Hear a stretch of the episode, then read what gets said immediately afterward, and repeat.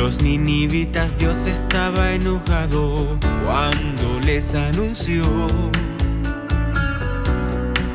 que su ciudad destruiría, pero ellos hicieron ayuno, vistieron silicio y cenizas, el corazón de Dios se hablando, cambió su opinión, su ira hacia los ninivitas cambió a piedad, tolerancia por su confesión, por su arrepentimiento. Cuando Dios está enojado, espera que el hombre se arrepienta de verdad. Así Él otorgará piedad. La ira de Dios es por la maldad del hombre. Aquellos que escuchan a Dios se arrepienten, se alejan del mal camino, abandonan su violencia Dios concede piedad y tolerancia.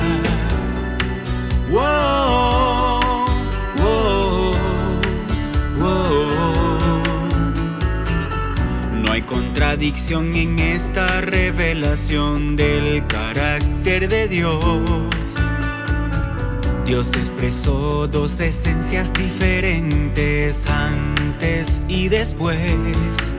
De que los ninivitas se arrepintiesen, se reveló la esencia de Dios. Y así la gente puede ver la esencia de Dios. Y su realidad se muestra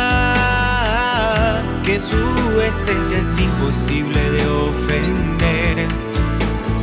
Cuando Dios está enojado, espera que el hombre se arrepienta de verdad, así él otorgará piedad.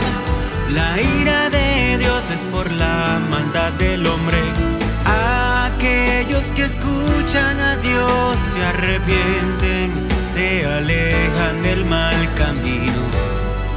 abandonan su violencia. Dios concede piedad y tolerancia. Wow,